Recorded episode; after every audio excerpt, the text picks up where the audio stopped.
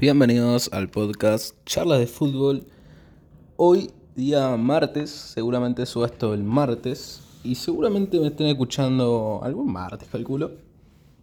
El episodio de la semana. No estamos fallando, no estoy fallando, la verdad. Y bueno, ¿qué, qué pasó no? con la intro? Saben que la intro la escuché de nuevo. Me gusta, pero tengo que cambiar ahí unos detalles. Y, y nada. Así que eso pasó la semana pasada. Dije, bueno, tengo una semana para hacerlo. Lo peor que hice, porque no lo hice en toda una semana y acá estamos de nuevo. Pero bueno, una intro es un detalle, ¿no? Es un detalle. Y, y bueno, vamos a empezar a charlar, porque pasaron cositas, pasaron cositas. Liga Española, Liga Italiana Premier, golazos increíbles. Vamos a hablar un poco de todo eso. Me hice una lista porque no me quiero olvidar de nada. Bien, vamos a empezar un poquito hablando de lo que fue para mí un partido de esos que no sé si definen una liga, pero que sí se ayuda mucho a ganar esos partidos, que es el, Real Madrid-Cádiz, que se jugó el domingo, domingo si no me equivoco, ayer que sí, domingo. Sí, domingo. Domingo, un Real Madrid fuerte, un Real Madrid bastante bien, bastante fuerte, bastante sólido diría yo. Creo que la palabra es sólido porque fue un, un Real Madrid contundente, digamos. ¿Qué pasó en este partido? No pasaron muchas cosas, creo que al, sí pasaron cositas, digamos, de, en Rodrigo, porque supuestamente el partido, bueno, el partido lo iba a jugar Brahim, Brahim Díaz, y lo termina jugando Rodrigo por un tema de dolores estomacales de Brahim. Eh, bueno, ¿qué pasaron en estas cositas? Metió un doblete y una asistencia Rodrigo. La verdad que yo, que era uno de los que le pedía mucho más, porque sé que Rodrigo te puede dar mucho más, eh, me demostró que puede seguir dando mucho más, que ahora más que nunca va a cargarse el equipo a la espalda, porque la verdad, este Real Madrid necesita de Rodri. Y porque no está Vinicius, porque no hay nadie más en la delantera. En la delantera los dos tops son Vini y Rodri. Y bien. Bueno, Bellingham está haciendo golazos, pero no, no, no es delantero como tal. En este partido Rodrigo hizo el primer gol, señores. Qué golazo. Qué golazo. Qué golazo, la verdad me, encantó. Ojo que un, un, rendimiento o algunas cositas que pasaron desapercibidas para mí fueron Rudiger.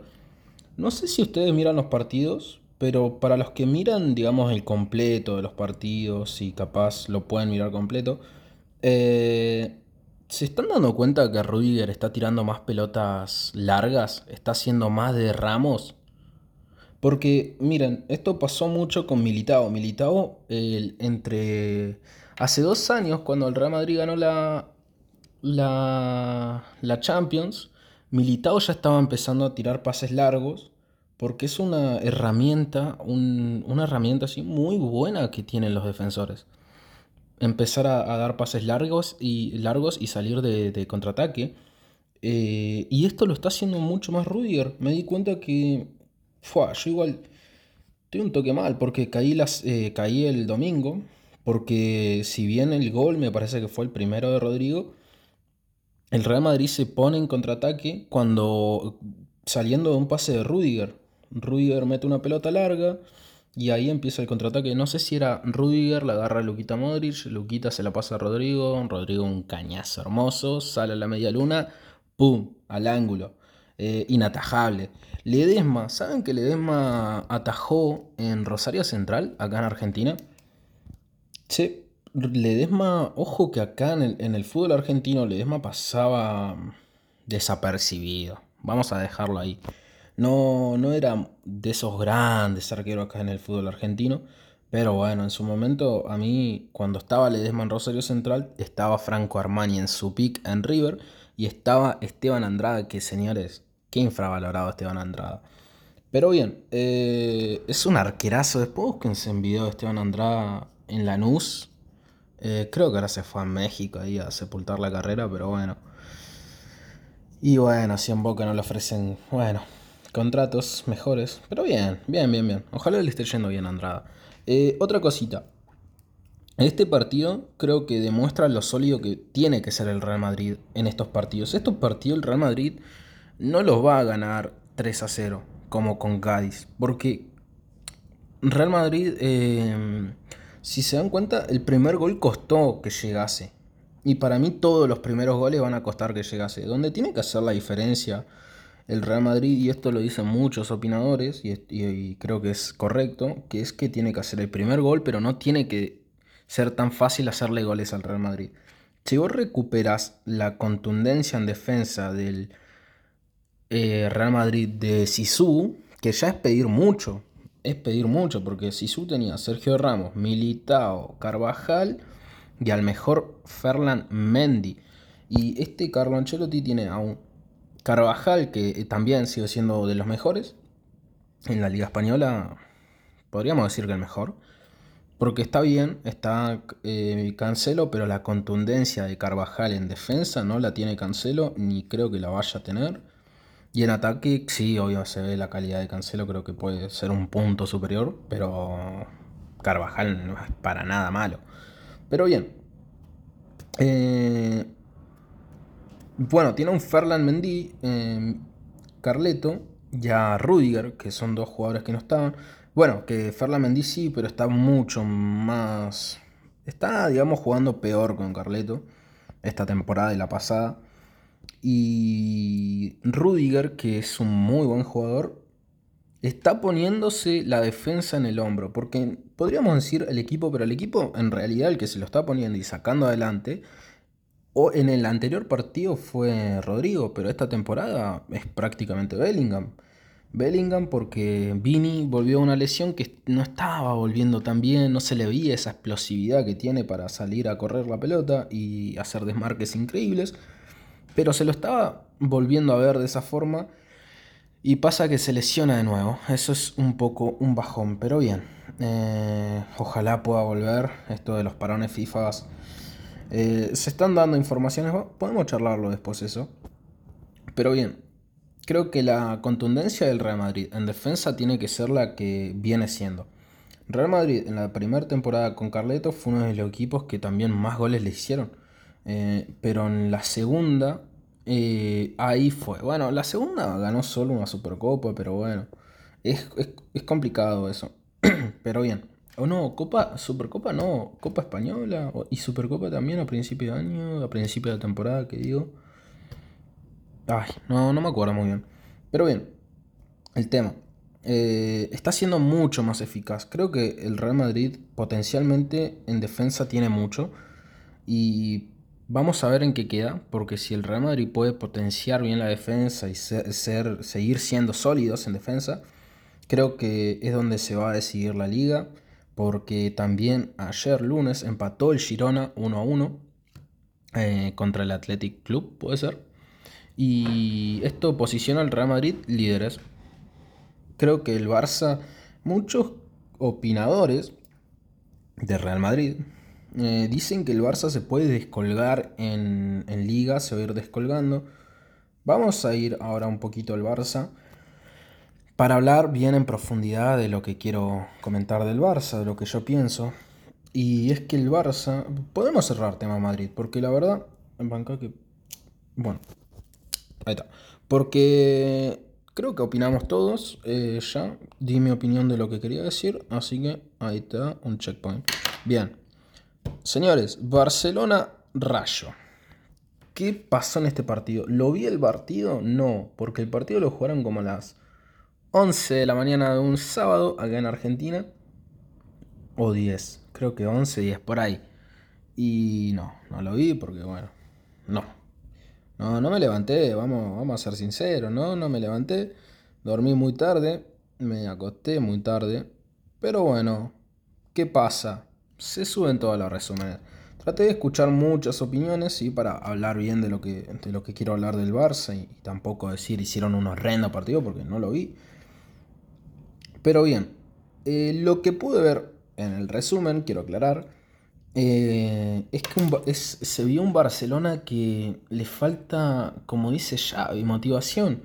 Si ustedes se van a los episodios del año pasado, no, no me acuerdo cuál, pero siempre que hablaba del Barça, siempre que hablaba de la Liga, de la Champions, no, la Champions no, eh, pero de la Liga más que nada, yo lo que decía siempre que se veía un Barça mm, con mucha hambre y es lo que diferenció al Barça del Real Madrid la temporada pasada, para mí en su total de la temporada pasada.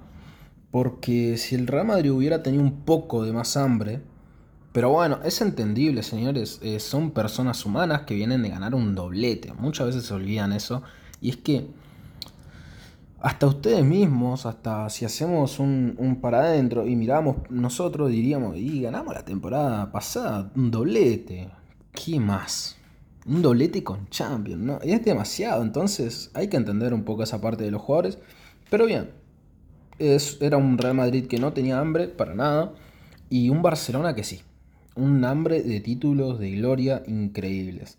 Y esta temporada, a principio de, temporada, todos decían que este Barça es una locura porque tiene mejor equipo que la temporada pasada y es real igual.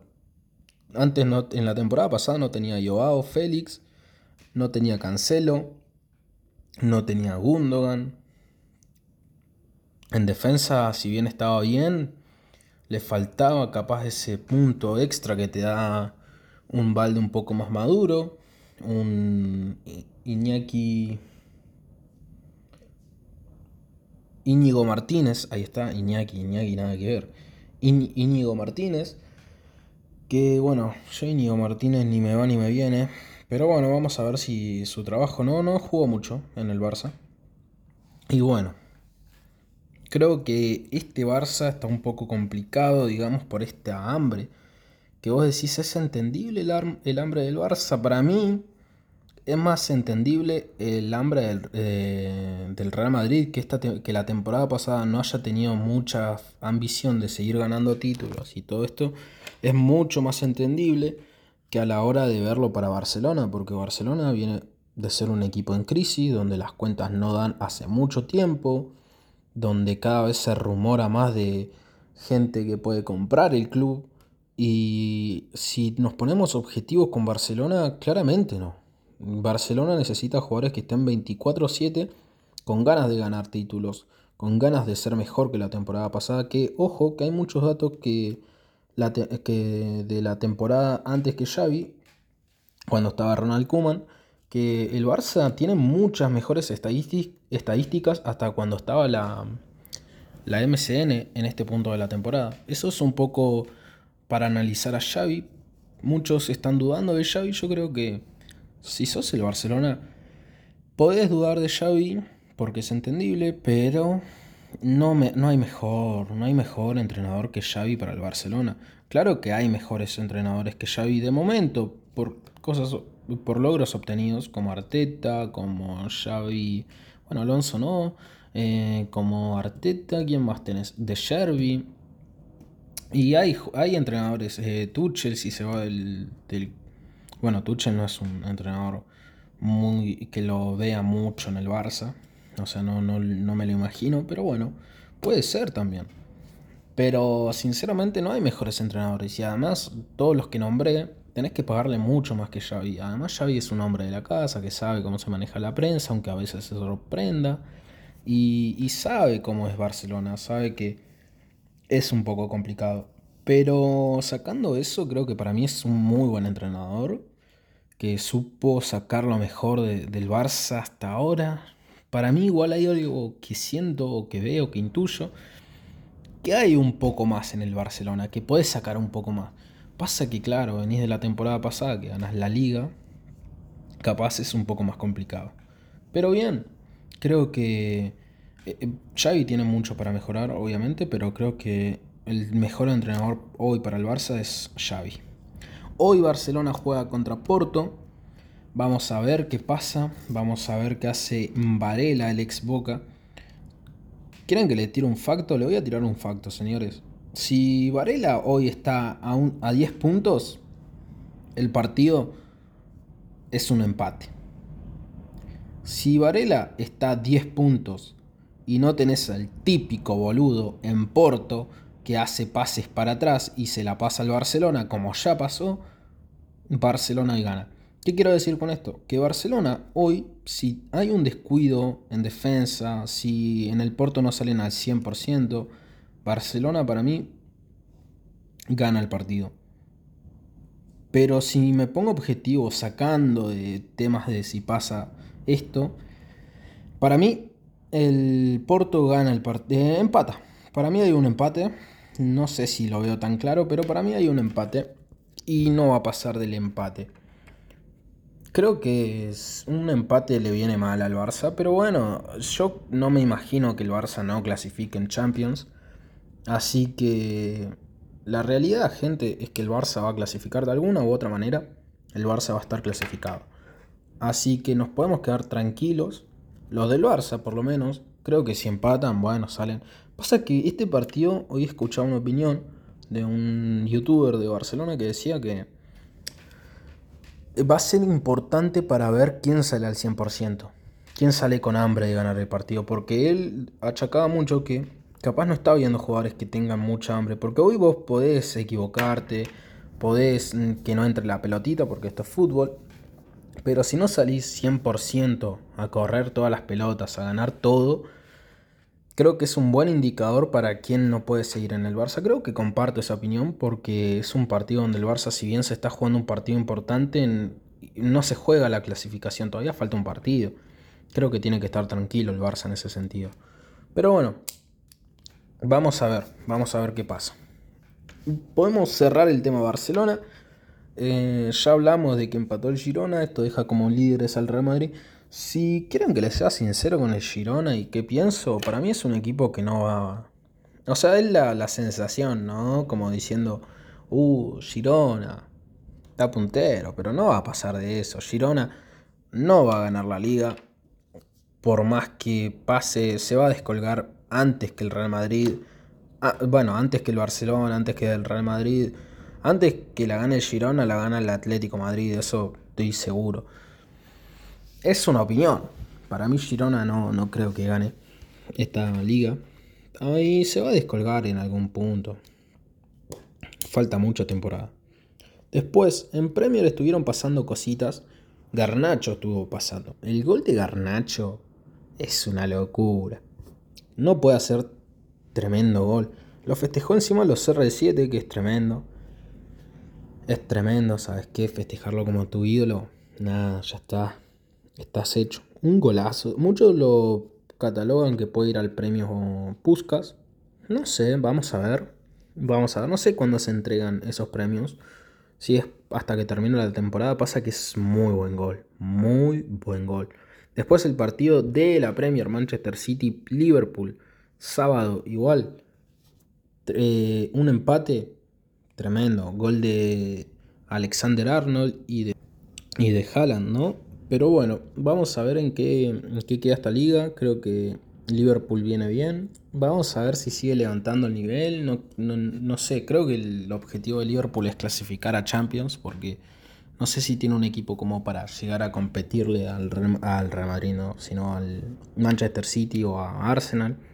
Arsenal quedó como puntero, si no me equivoco, porque ganó su partido con gol de Kai Havertz, si no me equivoco. Así que la verdad que la Premier se está poniendo linda. La Premier a la larga, si no la gana el City, no creo que la... No sé, para mí si la, no la gana el City ya sería raro. Y la ganaría la Arsenal, ¿no? El Arsenal es uno de los mejores equipos o Puede demostrar muchas cosas, aunque lo quiero ver en Champions al Arsenal. Arsenal Brentford, gol de Kai Havertz. Y la verdad, creo que muy bien, muy bien, muy bien. En general, el Arsenal, vamos a ver en qué quedan en Champions, porque para mí tengo ganas de ver cómo, cómo, porque los partidos de Champions siempre son un poco más complicados, siempre son un poco más duros. Así que vamos a estar atentos a eso. Y por último, vamos a tocar un poco por encima el, último partido ¿no? de la liga italiana. Que bueno, el último no, sino se jugó creo que un sábado o domingo. Y fue el Juventus Inter, gol del el Toro y gol de Blauvik. Vamos, eh, ¿ustedes qué opinan? ¿Se levanta la lluvia? ¿Sigue ahí? No sé, ¿eh? para mí, para mí, la Juve va a tener que competir ahí un poco. La va a tener jodida para competir con el Inter, porque el Inter es un equipazo.